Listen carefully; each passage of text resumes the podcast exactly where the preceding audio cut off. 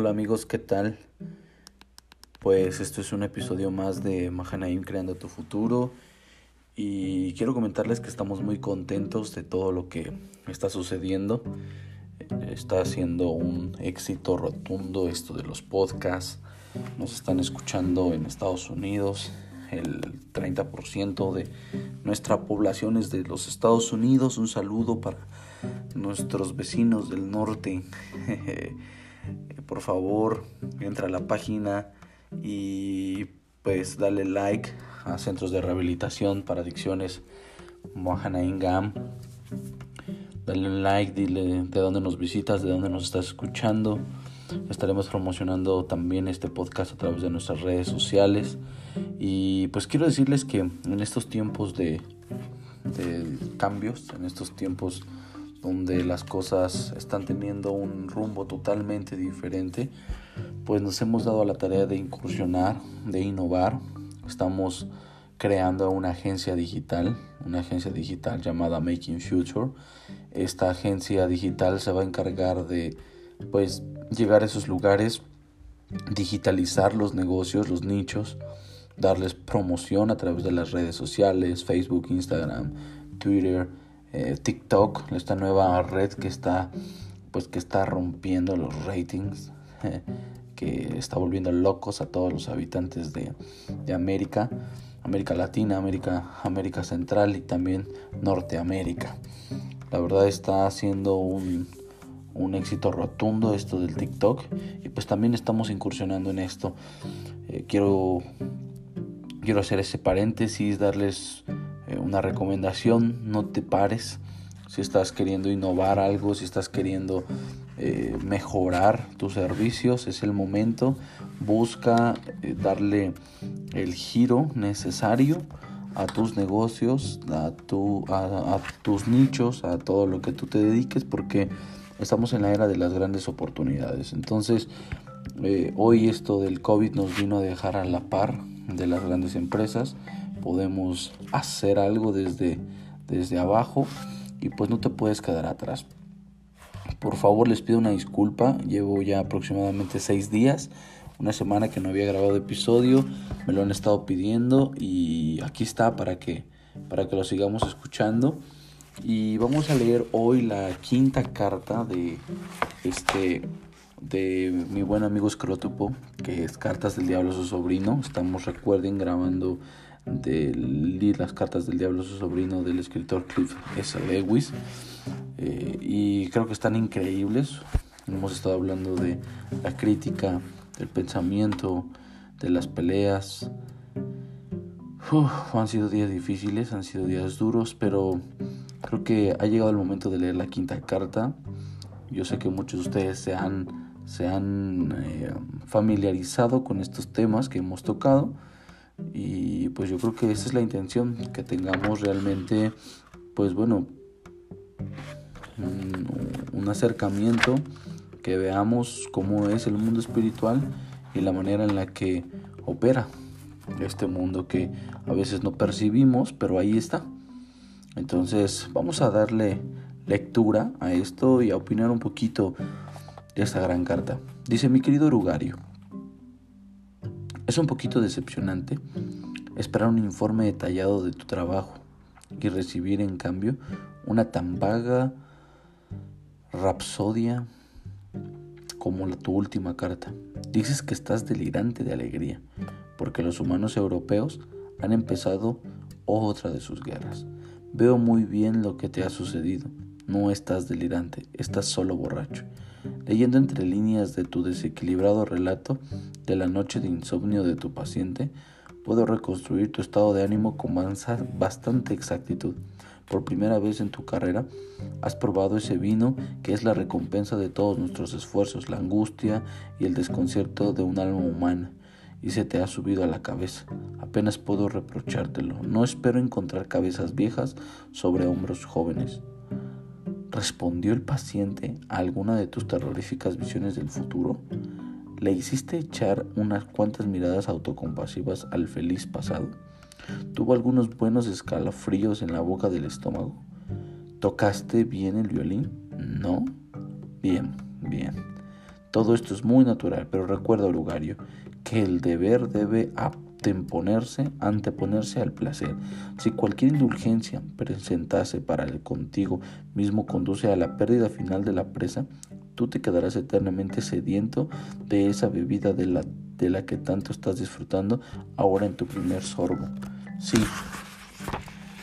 Si por el contrario Mediante una aplicación constante y serena, aquí y ahora logras finalmente hacerte con su alma, entonces serás, será tuyo para siempre, un cáliz viviente y lleno de hasta el borde de desesperación, horror y asombro, al que puedes llevar los labios tan a menudo como te plazca.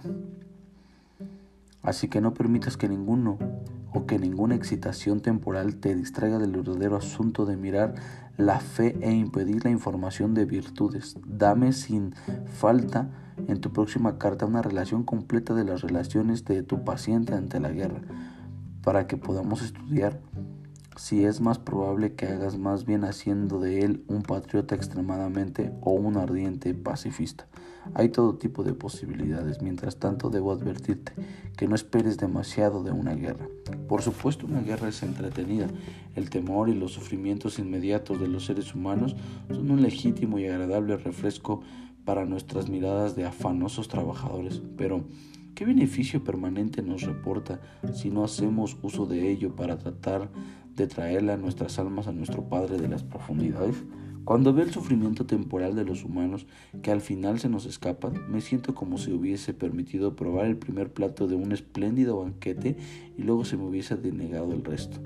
Es peor que no haberlo probado. El enemigo, fiel y sus bárbaros métodos de combate, nos permite contemplar la breve desdicha de sus favoritos solo para tentalizarlos y atormentarnos para mofarse del hambre insaciable que durante la fase actual del gran conflicto se bloqueó, nos está imponiendo. Pensemos pues más bien cómo usar que cómo disfrutar esta guerra europea, porque tiene ciertas tendencias inherentes que por sí mismas no nos son nada favorables. Podemos esperar una buena cantidad de crueldad y falta de castidad, pero si no tenemos cuidado, veremos a millares volviéndose en su tribulación hacia el enemigo, mil decenas de miles que llegan a tanto ven a su a, perdón, y ven su atención sin embargo desviada de sí mismos hacia los valores y causas que creen más elevadas que su ego. Sé que el enemigo desaprueba muchas de estas cosas, pero ahí es donde es tan injusto. A veces premia a humanos que han dado su vida por causas que él encuentra malas, por la causa monstruosamente sofista de que los humanos creían que eran buenas y estaban haciendo lo que creían mejor. Piensa también que muertes tan indeseables se producen en tiempos de guerra. Matan a hombres en lugares en los que en los que sabían que podían matar a los que van si son bando del enemigo. Preparados, cuanto mejor nosotros. Si todos los humanos muriesen en costosos sanatorios, entre doctores que mienten, enfermeras que mienten, amigos que mienten, tal y como les hemos enseñado, prometiendo vida a los agonizantes, estimulando la creencia de que la enfermedad excusa toda indulgencia e incluso si los trabajadores saben hacer su tarea, obteniendo toda alusión a un sacerdote, no sea que revele el enfermo su verdadero estado. Y cuando y cuán desastroso es para nosotros el continuo acordarse de la muerte a que nos obliga la guerra. Una de nuestras mejores armas, la mundanidad satisfecha, queda inutilizada. Este tiempo de guerra, ni siquiera un ser humano puede creer que va a vivir para siempre.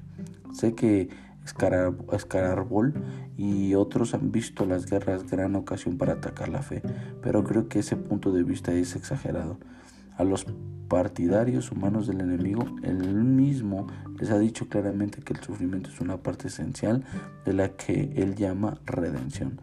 Así que una fe que es destruida por una guerra o una peste que no puede haber sido realmente mezclada del esfuerzo de destruirla, Estoy hablando ahora del sufrimiento difuso al lograrlo, a lo largo del periodo prolongando como el que la guerra producirá. Por supuesto, en el preciso momento de terror, aflicción o dolor físico, puedes coger tu hombre cuando su razón está temporalmente suspendida. Pero incluso entonces, si pides ayuda al cuartel general del enemigo, he descubierto que el puesto está casi siempre defendido.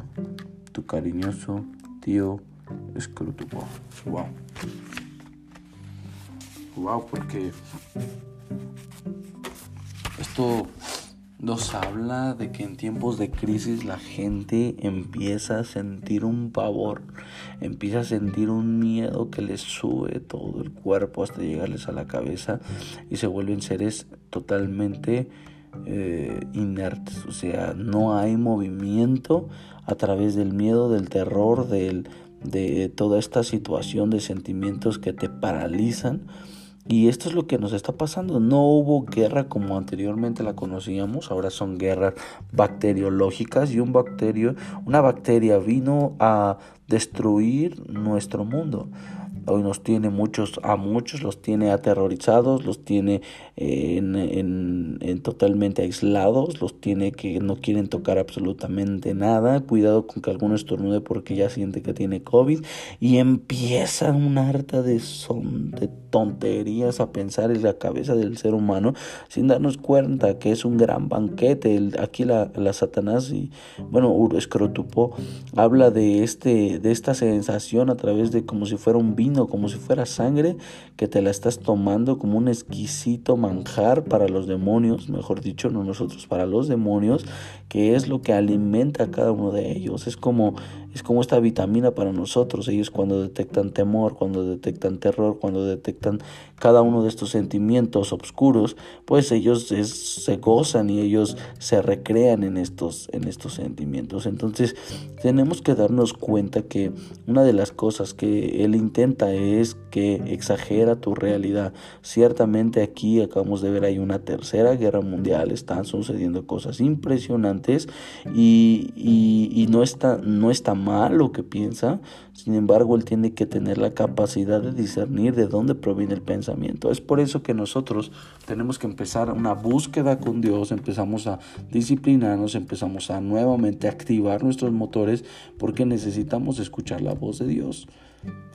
Necesitamos estar atendiendo su voz debido a que estas voces de, se van, se van eh, incrementando, se van solidificando a través de qué? A través de que empiezan a escuchar el terror, el dolor, el sufrimiento, la angustia, la necesidad y estas voces empiezan a crecer y qué voy a hacer y qué voy a comer y si me quedo sin trabajo y ahora necesito, quiero, puedo. Hace rato tenía una plática con un joven de aproximadamente 34, 35 años de edad.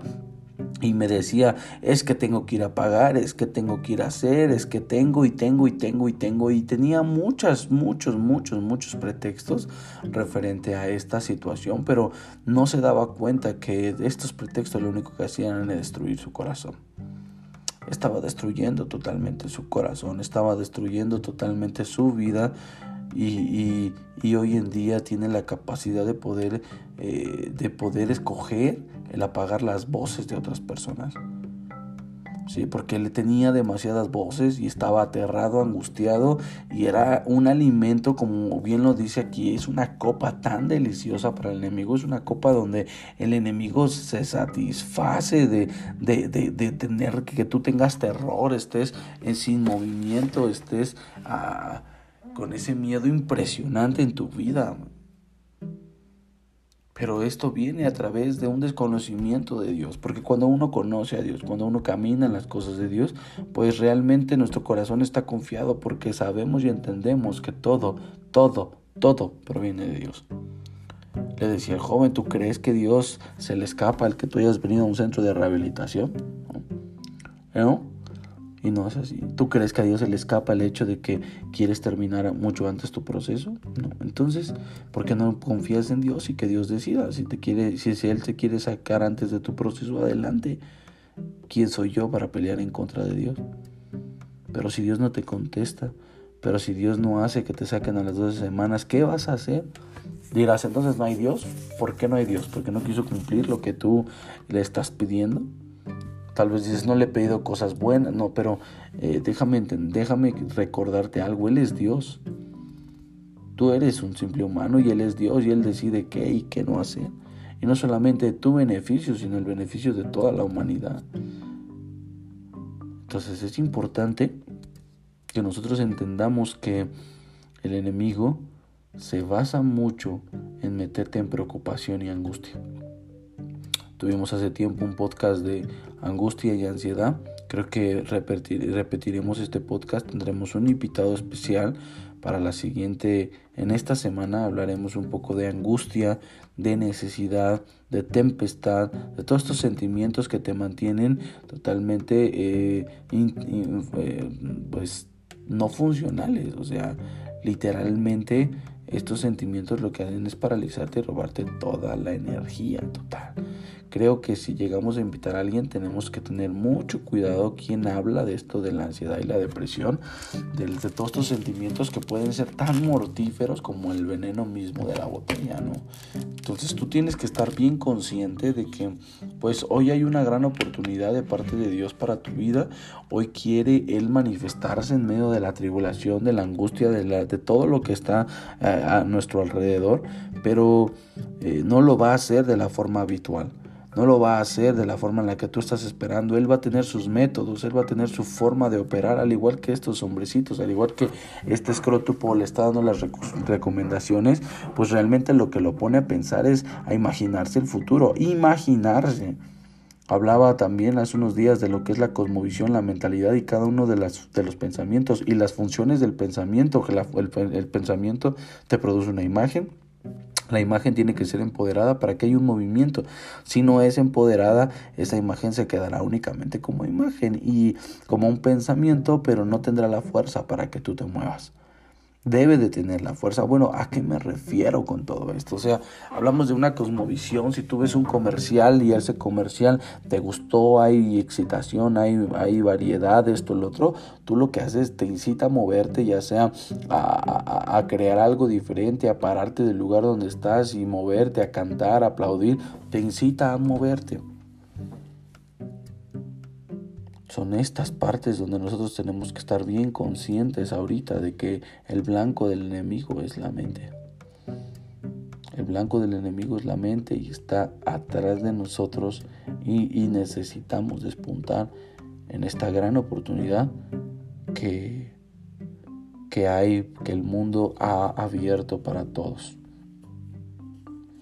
Entonces, cuida el terror, ¿Cómo va a ser la única forma en la que lo vas a resarcir? A través de la lectura.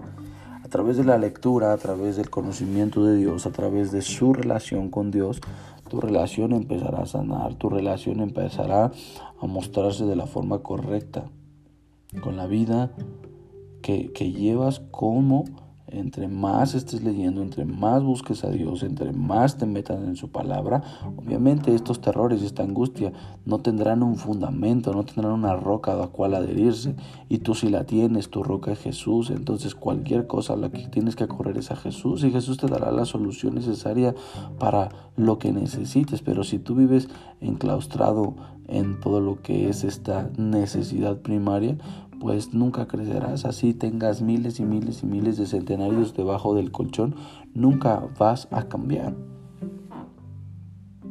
Entonces vamos a darnos esa oportunidad de confiar en Dios, de saber que mi futuro es bueno porque Él lo prometió, porque confío en Él, confío en su palabra, confío en sus necesidades, confío en todo. Confío en que Él tiene el control de mi proceso, que tiene el control de mi familia, que tiene el control de mi vida. Entonces, solo entonces, solo entonces podremos vencer la angustia, la depresión, la necesidad, el dolor, cada una de esas cosas. Por favor, no te pierdas estos capítulos tan increíbles. Van a ser, esta, esta ha sido corta y esta le llamaría confusión. Cartas del Diablo a su sobrino, capítulo 9 y titulado Confusión. Espero que sea de bendición para tu vida como para mí lo fue. Por favor, sigue nuestras redes sociales. No te quedes fuera. Al contrario. Y pues bueno, esto ha sido todo amigos. Nos vemos la siguiente semana para poder grabar el podcast. Un abrazo, que Dios los bendiga. Hasta luego, chao.